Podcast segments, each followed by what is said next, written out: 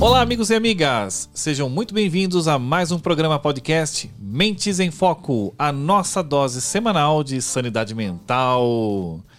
E comigo, a Josiane Freitas. Ah. Hoje não veio, não veio nenhuma alcunha, nenhum tipo de qualificadora diferente. Tá satisfeita dessa vez? Agora sim. Mas essa entrada foi insossa. Sem sabor. Sem sabor. Tem que ter um tempero. É isso que eu penso. Valeu, Ivan. Muito obrigada. Vamos lá, nossos ouvintes, galera Mentes em Foco. Estamos aqui para mais um programa hoje. E o programa nós- hoje está incrível. É, hoje o programa está recheado de psicólogos. Você que está em depressão, tristeza profunda, fobia social ou outros males da vida psicológica. Vida psicológica, existe isso? Não existe, né? Mas tudo bem, acabamos de criar um. Existe, existe. Olha, sem saber, um, um leigo. Hoje, hoje eu tô como coadjuvante também. Eu fiz a abertura e agora eu vou começar com as, com as tiradas cômicas do programa. Porque hoje quem conduz na prática é a nossa diva dos podcasts brasileiros, Josiane Ele não Freitas. aguentou, gente. Não ele aguentei. não aguentou. Tinha que sair, ele tinha que sair tinha uma, que falar vai. porque tava coçando. Felipe, Felipe Colombini, estamos aqui com o Felipe. Ele é psicólogo, especialista clínico, né? ana- Analista comportamental e CEO da equipe AIT? AT, AT. exato. Seja bem-vindo aqui com a gente. Vamos bater um papo. Queria que você se apresentasse um pouquinho mais, falasse quem é o Felipe, que o psicólogo gosta de Aham. responder isso, né? Não, legal, super agradeço a oportunidade. Eu sou Felipe Colombini, sou psicólogo, formado há, deixa eu contar, há uns 13 anos. 10, 20. É. 13 anos, há 10 anos, sou CEO, né, diretor-geral da, da equipe AT, uma equipe focada em atendimento fora do consultório, né, que é algo ainda pouco conhecido, né, acho que tanto na área da própria área da saúde mental e muito menos ainda, né, pensando né, em, consumidores né, finais, né, é, os, os pacientes, né, famílias, que é esse atendimento em loco, né? Então a gente já tem há 10 anos, né? nós temos 60 profissionais, são psicólogos, terapeutas comportamentais, que vão até o ambiente do paciente, não necessariamente a casa, mas é, normalmente a casa é um ambiente mais seguro, né, no- normalmente, e nós fazemos o atendimento a partir de diversas demandas aí, sociais, psiquiátricas, também pedagógicas, então é um trabalho que a gente vem percorrendo aí com muita muita luta e muito, muito foco aí extra, extra consultório. Então eu defendo muito essa. É a, primeira, é a primeira vez que eu ouço falar em atendimento fora do consultório. Pra mim, todo psicólogo tinha o divã ali, com o reloginho. Olha, o Felipe já vai, o Felipe já vai, o Felipe já vai te cancelar porque ele é de uma abordagem que não tem divã. Mas o, o- o pessoal leva o divã pra. Não, ele é de uma abordagem que não existe Mas divã. psicólogo tem divã, não, Não, existe não, isso. não. Como assim? Cai o mito. Va- vamos quebrar esses paradigmas. É. Mas o reloginho tem. Aquele reloginho de xadrez ali, tac, tac, tac. E não é que eu tenha raiva do, do- do terapeuta de consultório ou do consultório, né? Eu tô- a gente fala muito dessa modalidade em parceria, né? E muitas vezes com prioridade em relação ao consultório, né? Então acho que é algo bem, é- é- enfim, é- o que é, é importante, acho muito muito legal que você tocou no assunto. A gente tem muitos paradigmas né, relacionados a, principalmente a psicologia clínica ou a terapia, né? De ser algo verbal, algo relacionado ao divã, algo relacionado à psicanálise. Também nada contra psicanálise, enfim, embora não seja psicanalista e nem sei né, as atualizações da psicanálise, mas pensando na análise do comportamento é algo filosoficamente, metodologicamente, é muito mais confortável para o terapeuta comportamental estar no consultório e se assumir fora do consultório, porque de fato a psicanálise tem toda uma construção inicial do modelo médico, né? Então a psicanálise iniciou muito, quer dizer, iniciou muito não, iniciou de fato, né, com o médico, né? E a partir daí a gente tem toda uma convenção social que é construída em cima É, de é, estar em consultório ou, ou estou uma questão psiquiátrica, psicológica, pre- preciso ir no consultório, no psicoterapeuta clínico. o- quando você fala o início, é o, o Freud, o famosão? lá? Exato, exato. Ele era médico. Médico, neurologista, exato. É, e na verdade a abordagem comportamental teve uma. nasceu, né? Surge de uma outra estrutura, e talvez por conta disso, até que né, a gente estava até conversando, ela já nasce fora, né? Isso é, é um ponto importante, né? Prometo não me adentrar na psicanálise, porque, porque eu não tenho Tanto, Mas é tanta- mais tanta pra gente base, entender mas- fazer um processo assim, né? De, de. Só de entendimento mesmo da Ah, diferença sim, de um do outro. Ah, não, não, sim, eu até falei dessa introdução da psicanálise porque a psicanálise inicia dentro do consultório, o que é o ponto importante, é, e aí gradualmente ela vai saindo. Existem ATs, né, que é a nomenclatura mais comum, ATs, que fazem atendimento fora do consultório. Já a análise do comportamento faz um, o movimento oposto, que é muito interessante. Eles começam fora do consultório e gradualmente começam a ir dentro do consultório. Então são movimentos diferentes, né? Um inicia fora do consultório vai para vai para fora, o outro inicia fora vai para dentro. É, o que é um ponto né, curioso assim, até pra gente, a gente sempre discute dentro da equipe, né, o porquê teve essa ambas necessidades, né, tanto do terapeuta comportamental ir para o consultório como o psicanalista sai do consultório e para fora, né? O que, que motivou eles, né? Então a gente fica sempre brincando nisso que um um foi pro, pro o estágio anterior do outro e o outro foi pro estágio posterior do outro, bem É, né, no, meu, curioso, né? no meu ponto de vista é porque eles se complementam, né? É, As exato, necessidades se exato, complementam e, e para cada determinada, para cada situação exige um- um- uma abordagem de intervenção diferente, né? Sim, sim. E, e como que surgiu a T? Você é o sócio fundador. Isso, foi há 10 anos. O que te levou, né, a, a começar esse negócio?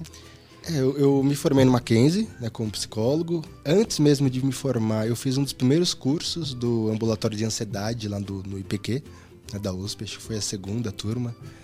E não sabia nada, de fato, né, na, na- de fato, a graduação né, de psicologia, ela te coloca naturalmente para dentro do consultório, né, tanto as matérias, as formações, né, os professores e tal. E para mim já era um caminho certo, porque eu gostava de clínica. E aí esse curso do, do Amban, né, enfim, teve uma amiga minha que falou, ah, eu vou fazer o curso de terapia fora do consultório. Eu falei, uau, mas como assim, né? Então já me instigou, fiz o curso, gostei, comecei a atuar, né? Então o mercado precisa, né? Naquela época precisava mais ainda de profissionais que topassem esse desafio de, de se, enfim, de se arriscar, né? Porque de fato é um é, no consultório você está protegido, né? Depois a gente pode até detalhar mais sobre isso, mas no consultório você está muito protegido. Quando você sai dessa proteção, né? Não só física, mas proteção é, metodológica, profissão, né? É, o limite da profissão, né? Então isso me assustou, mas me desafiou, né? E juntou também meu interesse do urbano. Eu sempre fui um cara que é, sempre curtiu explorar a cidade, andar, né, conhecer lo- locais sociais e vai para cá, vai para lá, conhecer bairros de São Paulo. Isso foi um, vamos dizer assim, um motivador, meio um reforçador. E aí comecei a atuar de forma autônoma e aí comecei numa demanda muito grande para cima de mim, né? Acho que isso tem a ver com a saúde mental no trabalho, que a gente, que a gente vai falar. Comecei a me sentir muito demandado, estressado, né? Não dava conta de tanto encaminhamento e comecei a entender que na prática era algo muito bem quisto para profissionais eh, da saúde, principalmente psiquiatras, que enxergam, no meu ponto de vista, essa prática muito importante, né? E aí eu comecei a encaminhar para amigos meus ou conhecidos e de fato alguns não tinham a mesma diretriz de como eu trabalhava, ou muitos começavam fora do consultório depois ia para o consultório, né, como se fosse um status, ah, eu era AT, agora eu sou terapeuta de consultório, então eu sou, pô, tô bem. E eu falava, não, mas, mas por quê, né? Fora do consultório é tão legal também, e, né, mas tem um status também da, da do próprio consultório.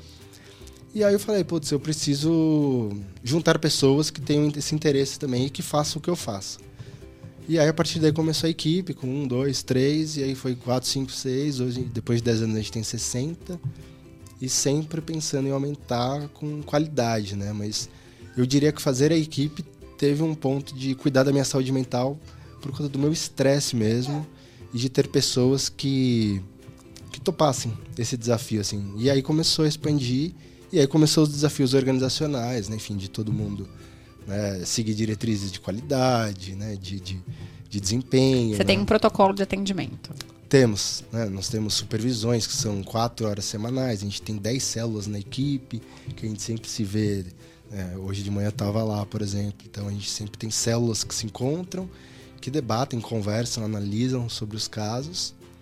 E além disso, a gente tem esse contato de bastidor que a gente diz, né? Então o AT ele nunca está sozinho. Que isso é um ponto também do terapeuta clínico, que era o que me incomodava, do, do terapeuta ser uma figura muito sozinha na rotina, no dia a dia, e se esse profissional não tem supervisão, ele fica isolado. Então ele fica no, naquele naquele local fechado, lidando com N questões, que não necessariamente ele está preparado para aquilo, né? A gente sabe que a saúde mental cada vez mais é, se cronifica, né? Se, se complexifica. E, e, esse é um ponto também da equipe, né? O profissional ele não está sozinho, então ele tem sempre um contato full time, se ele quiser. Ele pode entrar em contato com a célula, comigo ou com o supervisor, porque a gente atende casos que muitas vezes ninguém consegue atender e aí cai pra gente depois de ter passado por vários terapeutas de consultório, psiquiatras. É como se fosse aquele limbo do tipo, ou eu vou ser internado ou eu faço AT. Então é melhor fazer o AT. Infelizmente ainda é esse movimento meio cronificado que a gente tenta mudar, né? Antes de cronificar, faz o extra consultório, né? Vamos avaliar se de fato você tem perfil, né? Se tem demanda para estar tá fora do consultório e a gente segue o nosso protocolo de, de atendimento, enfim por aí. A gente tem umas, uma pesquisa realizada pela. Close Care. Exatamente, pela startup Close Care, falando sobre os afastamentos, né? Devido a transtornos mentais aí que aumentaram 30% nos últimos dois anos, né? É, você acha que esse percentual, né? Na verdade, eu até aqui na pauta da assim, né? Qual o percentual de culpa da empresa quanto a isso, né? Da, da, da, questão das empresas. Eu, eu particularmente. Elas têm culpa? É, acho que a palavra é essa, né? As, as empresas têm culpa. O contexto social no qual nós vivemos também é um processo que facilita. Facilita não, acho que a palavra estimula, né? estimula. né? É, esse crescimento né, desses, do, da, das doenças Aqui a gente está falando de afastamentos profissionais, né? Uhum. Mas os transtornos mentais, o afastamento profissional pode acontecer por um transtorno mental que não necessariamente aconteceu única e exclusivamente dentro de uma organização. Uhum. Né? Não sei como que você pensa em relação tá. a isso. É, o, o, que eu percebo, acho que isso todas as instituições, né, todas que a gente chama de agente, agências de controle, né, vamos dizer assim, é, seja escola, seja empresa, tem sua parcela de culpa. Né? O que eu considero é, principalmente, né, não só na análise do comportamento, na psicologia como um todo, de não encontrar certos culpados como se, né, de fato, aquela pessoa, aquela instituição, né, ou aquela frase, ou aquela sensação se resume a, a as dificuldades. Eu, o que eu percebo isso também dialogando muito, tanto com empresas, né, tendo a minha própria empresa, quanto dialogando muito com escolas, né, que estão cada vez mais se profissionalizando, o que eu percebo é que tem uma tendência de você se esquivar do que é desconforto para a empresa ou para a pessoa. Então é sempre muito mais fácil você colocar a culpa em outro ou a culpa naquilo que ela está sentindo ou algo interno, né? Mas de fato eu percebo que todos são, entre aspas, culpados, né? Acho que tanta pessoa que de fato ela, né, não diria culpa no sentido moral, mas uma culpa de ela ter essa, essa dificuldade, de ela ter um histórico de dificuldades, de não ter se olhado, de não ter cuidado, um histórico aí relacionado a pai, mãe, a irmão, enfim, todo o suporte social que ela teve ou não teve. Então ela carrega isso em si. E obviamente também o ambiente que ela vai estar, que a gente percebe que, é, infelizmente, acho que isso é algo muito comum em empresas, de dessa cultura de fato que, que eu digo muito, como ateu, eu sempre olho muito entre a coerência entre o falar e o fazer. Né? Eu acho que isso no nosso trabalho é fundamental, porque como a gente está na prática, né, é diferente do relato, a gente é uma frase bem interessante, inclusive um psicólogo bem bem importante para mim diz que é você ou, é, você ouvir com os olhos também. Então muitas pessoas falam coisas, mas elas falam elas fazem coisas completamente diferentes. E é o que acontece em empresas, né? Eu acho que a gente tem grandes empresas, não consigo é, analisar, né?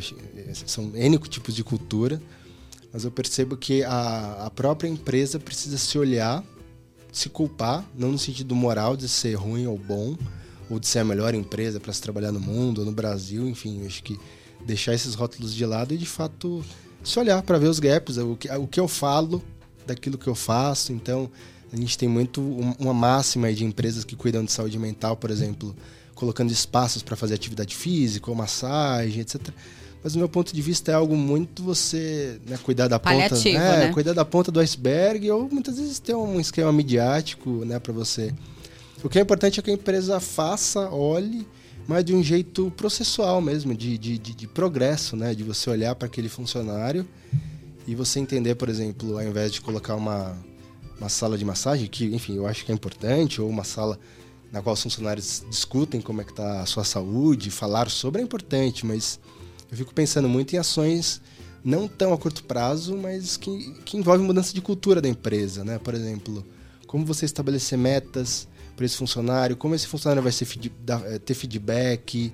Né? Muitas vezes as empresas entendem o feedback como é, algo ruim, ou os funcionários entendem isso como ruim, né? Ah, vou ter um feedback, então vou ter aquele momento ruim, que vão falar o que eu não faço, né? Vão me punir.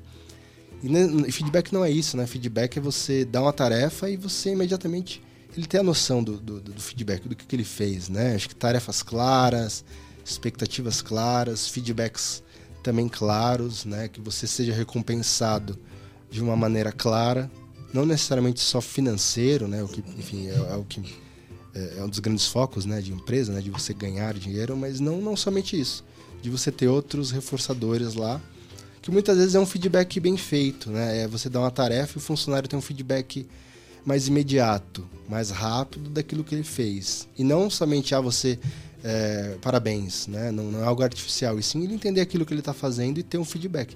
A gente da equipe até a gente tenta aplicar, eu, eu, digo tento porque é um desafio, aplicar procedimentos de análise do comportamento dentro da equipe. E eu sei que é um desafio, eu sei que muitas pessoas reclamam, muitas pessoas têm dificuldade e a gente não vai fugir disso, né? Porque o, o Felipe, e vocês têm, vocês prestam é, algum tipo de, de trabalho dentro das, das empresas ou não? É, é, é o trabalho que vocês realizam hoje é para pessoa física?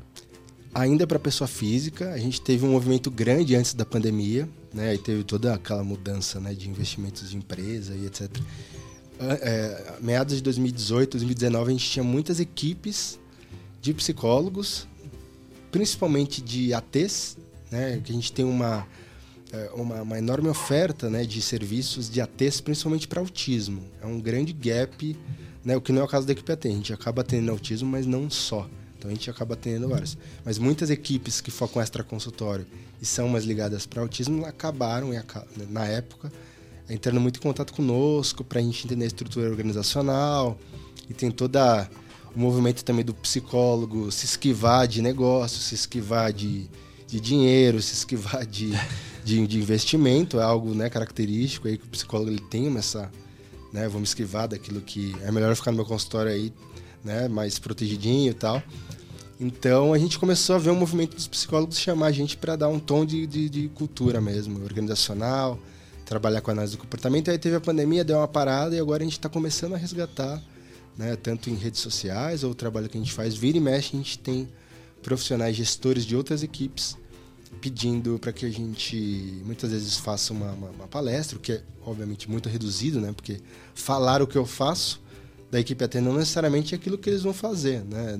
E eu, eu, também não sou o modelo a ser seguido por todo mundo da, todo mundo da psicologia. A gente precisa entender as especificidades de cada equipe, mas vira e mexe se tem empresas interessadas a, a como aplicar a análise do comportamento é, dentro da equipe, né? Como aplicar a psicologia dentro da equipe. Parece ser louco isso, mas lidar, estar com uma equipe com psicólogos é um baitíssimo desafio, né? Porque o psicólogo gosta de falar, gosta de criticar, gosta de refletir, problematizar, e eu sofro, eu sofro bastante. É. Eu acho que a, a, a, o que a, eu, eu que diga. Piada pronta. É, te entendo. É, mas eu acho que assim, a questão que eu trago até é por uma questão mesmo de acolhimento, sabe? Das uhum. pessoas dentro das organizações, né? Porque a gente Sim. sabe que a questão dos transtornos mentais. E agora a gente vem com um processo pós-pandemia, os transtornos é, tomaram uma proporção aí, né? A gente tem ansiedade, depressão, é, um transtorno fóbico social também muito forte das pessoas que ficaram muito, muito tempo ali, né, fechadas e, e, estão dentro das organizações, né, é, trabalhando porque afinal Sim. de contas é onde a gente passa a maior parte do nosso tempo.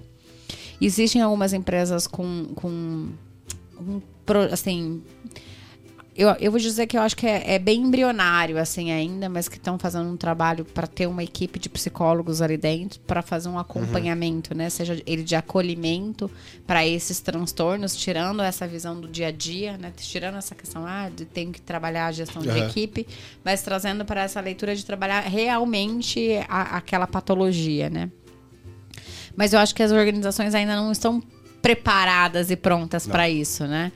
E, e, aí eu queria entender a sua opinião em relação a exatamente esse é, contraponto, né? De um lado, eu tenho uma equipe querendo trabalhar análise comportamental e, e gestão e resultado uhum. e foco em resultado, porque eu preciso deste desempenho aqui para realizar o que eu cumprir, atingir as metas que eu desejo. E de um outro lado, que na verdade não é de um outro lado, é do mesmo lado, eu tenho pessoas pessoas vivendo um uhum. processo de ansiedade, de depressão, que são as mesmas pessoas, né? Sim. Então, como é que eu entrego resultado, atinjo meta, busco não sei o quê, produtividade, alcanço isso e tal, mas eu não olho para a saúde mental de, desse time que está uhum. ali. Eu não sei se eu, se eu, me fiz clara, entendeu? Na pergunta. Não, é desafiadora essa pergunta. Eu vou tentar responder assim. É em relação à saúde mental, isso é o ponto também, né? A gente está atra tá atravessando ainda, né? A questão da, da pandemia, isolamento afetando, enfim, todo mundo aqui, né? Sentindo na pele de fato, né? Cada um aqui o que Cada um viveu de uma forma, de uma né? forma é. e a gente venceu, né? É, o que todo mundo de fato está tendo como efeitos, né? Um mais, um menos, outros mais cronificados, enfim, cada um teve seu, seu vamos dizer assim, seu né, suas habilidades, né, de enfrentamento, de resiliência, enfim.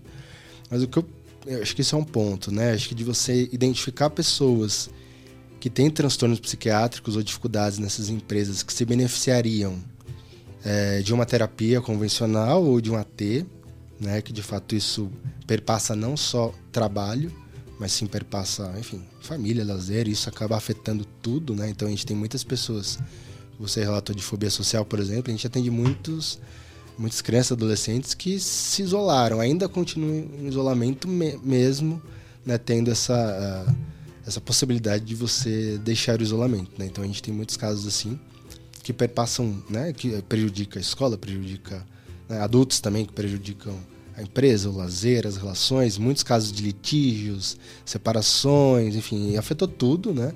Acho que isso é um ponto para a própria empresa. Acho que isso, do meu ponto de vista, tem a ver com investimento de é, plano de saúde, de gestão né, desses planos para que essas pessoas consigam acessar um, uma terapia ou também um trabalho extraconsultório. Acho que isso é avaliado.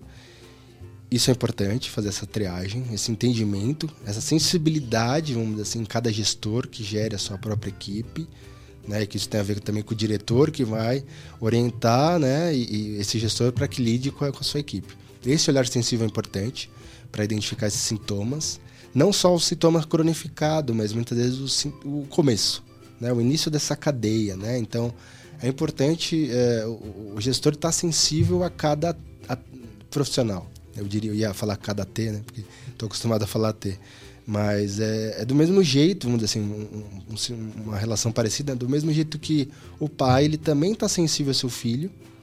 E caso ele mude algum padrão, esse pai vai falar, opa, tem alguma coisa. Né? Eu acho que Óbvio, né? Acho que são relações profissionais versus relações né, de pai e filho, mas é uma sensibilidade importante para o gestor ter com o seu funcionário, né? Ou, com quem trabalha para si mesmo.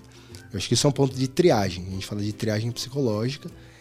E além disso, além dessas triagens e reencaminhamentos que o próprio RH pode fazer, o próprio gestor pode ter essa conexão e ajudar, inclusive, o RH né, o, o departamento de gestão de pessoas ter essa conexão e facilitar isso de uma maneira né, não explícita, sigilosa, óbvio, tem muitas questões que são sigilosas, né? são difíceis de falar, né? ainda mais pensando numa sociedade de desempenho, você falar que você está com uma saúde mental debilitada ou depressão, você já pode, né? Acho que vem muito de pré-julgamento. Sou fraco, vou me demitir, não vou conseguir me desempenhar, né? Eu deveria estar tá fazendo mais, enfim, culpa e tal. Eu acho que a, a, própria pessoa é a primeira que se vê reduzida. Reduzida, né? E ela tem razão, né? E, e, no entorno as pessoas muitas vezes criam esse estigma também. É, é um estigma. Eu acho que esse é um ponto da triagem. E o outro ponto é de empresa mesmo. De você entender como que a, a empresa está influenciando ainda mais, né? Além dessa carga que essa pessoa já traz consigo o que a empresa está fazendo para contribuir para né, dar aquela prejudicada final, né, dar aquela cronificada final. Seria o ambiente corporativo? Exato. exato. Clima, cultura e tudo mais. É, clima, cultura, a forma que o gestor lida com as metas, com os resultados, com o desempenho, a forma que ele fala, a forma que ele é, dá feedback, né? Acho que é muito esquecido ainda o feedback. O feedback ainda é algo muito relacionado com, com alguém que faz uma coisa ruim ou, alguém que faz alguma coisa bem errada, você fala, pô, você precisa de um feedback. Aí a pessoa já fala, putz. Então, acho que isso é pouco conhecido ainda. Dentro da análise do comportamento, a gente, principalmente quando você trabalha em organização, um dos principais pontos é como você vai dar esse feedback. E quanto antes você dá esse feedback, quanto mais rápido e contingente é o comportamento que você quer que o seu funcionário faça, quanto mais rápido ele puder ter esse feedback é melhor. Porque aí vai diminuir as expectativas dele, ele não vai se sentir culpado por não ter feito mais ou menos, né? Então, e também a questão de comunicação, né? Eu acho que a comunicação é muito importante é, para gerir essas metas, tendo metas claras, né? Muitas vezes o, o, o, gestor fala, eu gostaria que você fizesse um bom trabalho, mas o que, que é um bom trabalho? O que, que é para aquele gestor um bom trabalho? O que, que é para a empresa um bom trabalho? Né? Será que eu tenho que falar, fazer a mais do que é me falado? Ou se eu fizer o que eu tenho que fazer, talvez eu tenha que fazer mais porque eu acho que você avalia, sabe? Então essas expectativas do tipo eu acho, eu penso. Esse alinhamento é muito importante e tem algo que nós trabalhamos muito em avaliação de desempenho, né, dentro da, das, uhum. das práticas de RH, que é a equalizar critérios e comportamentos esperados, né? Porque Exato. quer ver um, um, é receita de caos. A, a empresa resolve dizer, olha, agora nós vamos avaliar a iniciativa das pessoas. Assim, iniciativa para mim é uma coisa, é. para você é outra, para Josiane é outra, e você fala, você não está tendo iniciativa. Não, mas eu estou tendo iniciativa. Como assim? Ah, eu tenho achado que você não tem tido aquela pegada que eu espero. Como assim? É, que pegada? Que, que é pegada? Isso, então é, essa, essa divergência entre critérios, objetivos, é, cria um ruído de comunicação que eu acho que é um primeiro passo ali para começar a construir essa insatisfação uhum. para ambas as partes, na sim, verdade. O líder fica mal, o, liderado fica mal. Inclusive, nós temos um programa sobre liderança bastante interessante, onde o entrevistado aponta, é, trouxe um estudo que ele vem desenvolvendo ao longo dos anos. Ele considera a liderança como um fator de exposição, um fator de risco maior a, e propensão à depressão é quase como uma, uma, uma, questão de insalubridade no trabalho ser líder, a posição de, é, de liderança. Fica a dica para que vocês nos acompanhem aqui uhum. nos programas abaixo e resgatem esse conhecimento. Felipe, e ah, o que, que como que é o trabalho do AT? Como que como que se dá esse processo? É, a gente diz assim, é uhum. é fora do consultório. Fora. Você até falou uma questão de que trabalhar a questão da segurança, né? Que dentro do consultório talvez o psicólogo até se sinta um pouco mais seguro. Mas acho que a gente podia falar como que é esse trabalho e o que tem a ver essa questão da segurança. Tá. Bom, o, trabalho do AT, né, é, que é conhecido como acompanhante terapêutico, ou o terapeuta que faz o trabalho fora do consultório. Ele é um trabalho que ele ele está muito conectado com as demandas do paciente. É por isso que até quando você me perguntou sobre terapia domiciliar e OAT, eu coloquei, porque a terapia domiciliar, por exemplo, é uma terapia que já tem a pré-condição estar em casa. Né? Então, é, já o AT ele está conectado às demandas do paciente. Então, pode ser em casa. Normalmente é, é onde a gente inicia, porque é um ambiente usualmente mais seguro, né, na qual a pessoa ela se sente mais é, à vontade né, para receber o profissional. Mas não necessariamente é a casa. Então, a gente muitas vezes parte da casa para vários locais. Para parque, para rua, para é, padaria, para barzinho, para balada, para parque, para enfim, todos os locais que envolvam interação ou é, espaços sociais a gente acaba se locomovendo, né? Então, não é à toa também que a nossa sede fica na Paulista, então a gente escolheu de forma bem estratégica, porque lá a gente acha qualquer coisa, né? Tem, sei lá, troca de figurinha, a gente sempre acha um posto de figurinha do nada na Paulista, então tem tudo lá. Então isso foi estratégico todos os ATs a gente chama lá que é o nosso QG, aí de lá a gente se espalha para tudo, né? É, em, em, relação à segurança é importante também, porque muitos profissionais e não acabam muitas vezes indo para fora do consultório pela questão de segurança, muitas vezes, porque de fato o consultório ele traz uma segurança não só psicológica, né, de você estar tá falando e fazendo coisas lá que você é treinado na graduação. Isso é é um caminho natural, vamos dizer assim, né? De você ficar dentro de um consultório. Porque você é ensinado desde a primeira aula até a última a você estar no consultório e o paciente está lá na sua frente e você falar com ele. quando você quebra isso, é, você depende muito menos da sua fala e depende muito mais das suas ações. E isso gera uma, uma, um desconforto, uma insegurança no próprio psicólogo, porque aquilo que ele vai fazer fora do consultório é um objetivo terapêutico. Como ele vai falar com uma pessoa, como ele vai andar na rua, como ele vai comer no restaurante, como ele vai abordar alguém desconhecido, como ele vai estar tá na balada, como ele vai se comportar, se ele vai beber, se ele vai. Então, de fato, se tiver alguém que, que fica muito ansioso social, ou também tem, né, enfim, os terapeutas também são humanos nesse sentido, que tem questões psicológicas ou questões da vida, né, que limitam isso, é algo desconfortável.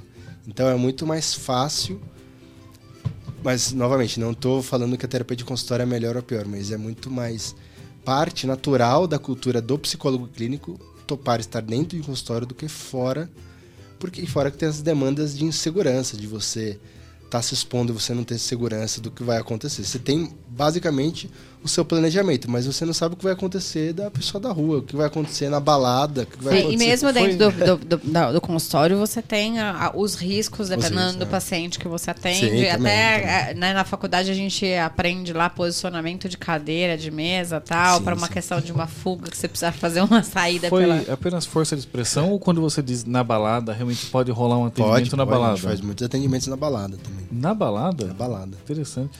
Assim, como eu sei se eu devo procurar pelo atendimento fora ou dentro do, do, do consultório? Se sou eu que estou escolhendo. Que, que, tô, tô vendo que é um processo já, meio de indicação. Eu já não ia poder ser uma T, uma, uma T da balada.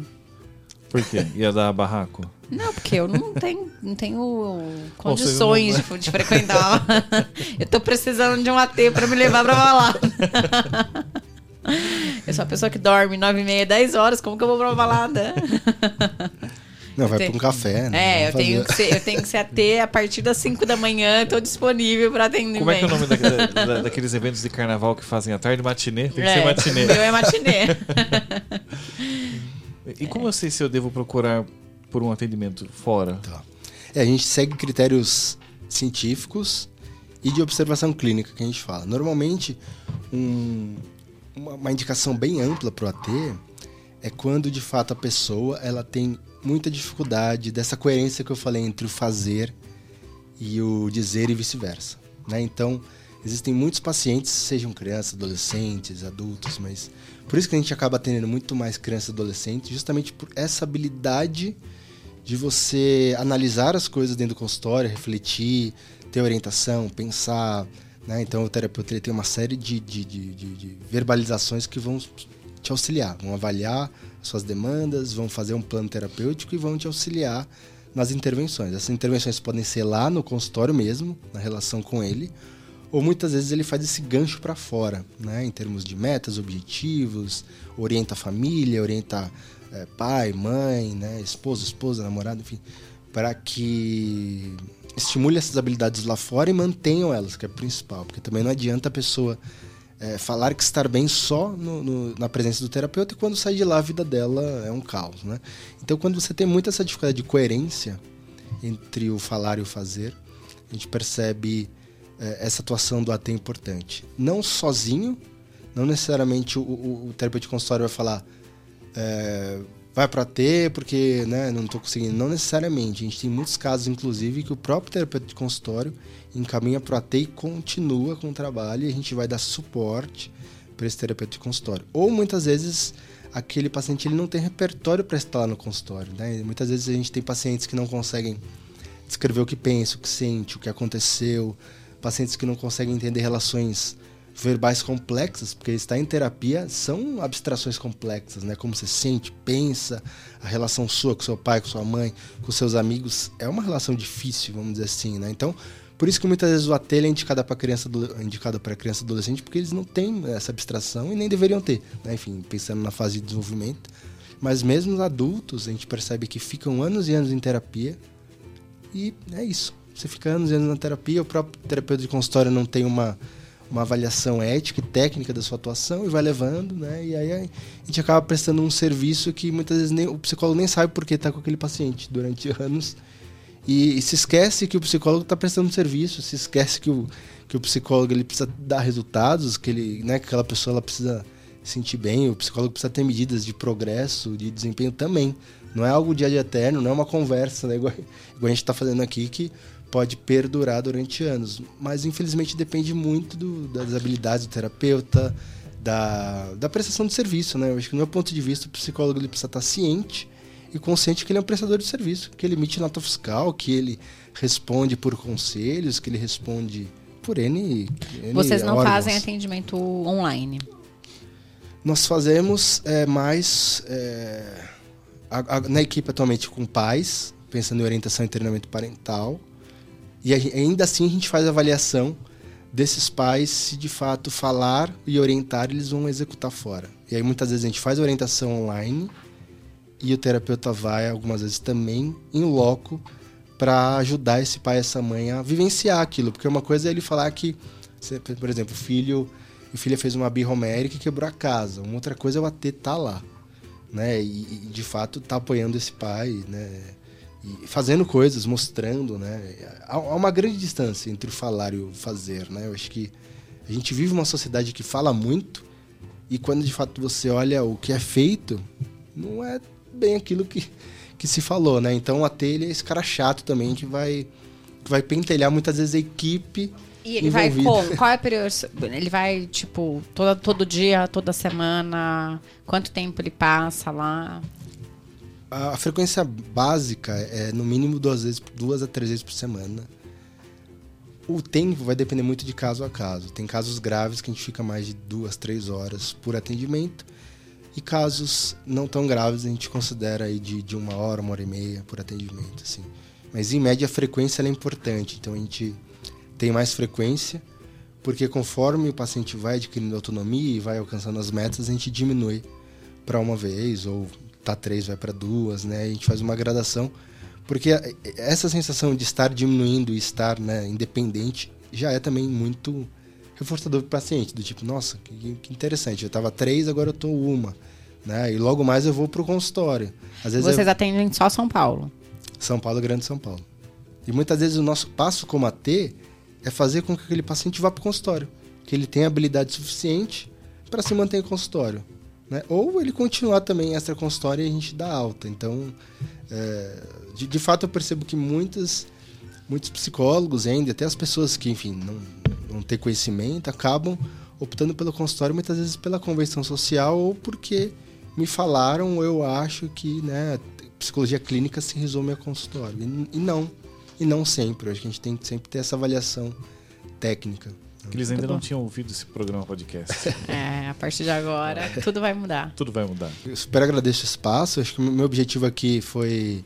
É, acho que isso também é uma missão né, minha, não somente só falar da equipe AT, embora né, seja bastante importante para mim como, como gestor, mas é, expandir mesmo é, essa, essa possibilidade de intervenções. Não só São Paulo, mas eu conheço várias equipes também fora de São Paulo, fora do, do, do estado de São Paulo, outras regiões, de equipes que ofereçam esse trabalho e, e para entender que a psicologia clínica não se resume só à terapia de consultório. Infelizmente, tem muitas pessoas que sofrem sem saber que há outras possibilidades e, e não somente o consultório que ela fracassou ou que ela não consegue ir. Né? Eu acho que são outras mediações, não que o AT seja né, a resolução para todos, né, e para todas, mas que Mas é uma estratégia, é, né? É um caminho, são estratégias, né? né, que a gente acaba não colocando como estratégia clínica e deveria, no meu ponto de vista, é, é quando a gente está nesses bastidores de prestação de serviço, a gente percebe o quanto é importante. Né? E como é que os nossos ouvintes encontram a equipe AT? Bom, nós temos nosso site, né, que é equipeat.com.br, tem o Instagram, arroba equipeat, e lá no Instagram a gente tem todos os nossos links que disparam para várias reportagens, né, que a gente sempre está tá divulgando, né? A gente tem várias mídias aí para poder É, e eu acho que é um assunto que tem que divulgar cada vez mais para que de, disseminar mesmo, né? Para uhum. que a gente conheça outras formas aí de acesso, né? Não Sim. só o divã, que você achava que era. Como Caiu o divã. Caiu o divã e agora você vai ter um psicólogo lá na balada. Você viu, só posso passar por terapia enquanto tomo minha cerveja. ah, melhor... Terapia dupla. É, daí já vai trabalhando o processo, dependência química, né? Ah, então é. não quero não. Muito bom. Então, eu agradeço demais, viu, é, Felipe? Muito, legal, muito, né? obrigado. muito obrigado. Desculpe as nossas piadas. Não, né? imagina. Estamos aí. Valeu, Ivan. E Valeu. você já sabe, toda segunda-feira tem um episódio novo com vocês. Valeu, pessoal. Até a Valeu, galera. Até mais.